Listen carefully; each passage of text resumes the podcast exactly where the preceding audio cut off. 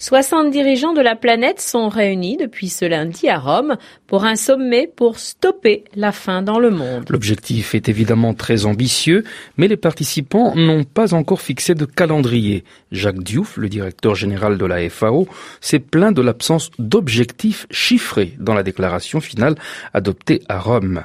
Pour le rapporteur spécial des Nations Unies sur le droit à l'alimentation, Olivier de Schutter, la déclaration d'aujourd'hui n'est pas très claire. La déclaration qui est adoptée lors de ce sommet est une déclaration qui dit à la fois qu'il faut changer de cap et soutenir l'agriculture familiale, la petite agriculture paysanne, et en même temps qui insiste sur la nécessité d'un achèvement rapide du cycle de négociation commerciale ouvert à Doha en novembre 2001.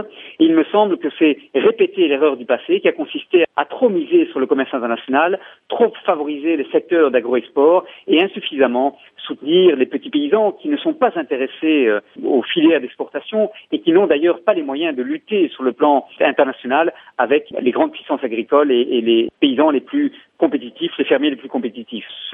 Amélioration du commerce international ne va pas du tout répondre au problème du soutien à la petite agriculture familiale. C'est là que se trouve la pauvreté. C'est là qu'il faut faire porter le fer parce que c'est là que les gens ont faim aujourd'hui. Nous avons un milliard de personnes qui ont faim. La majorité d'entre elles sont des petits paysans qui euh, vivent une agriculture de subsistance jusqu'à présent.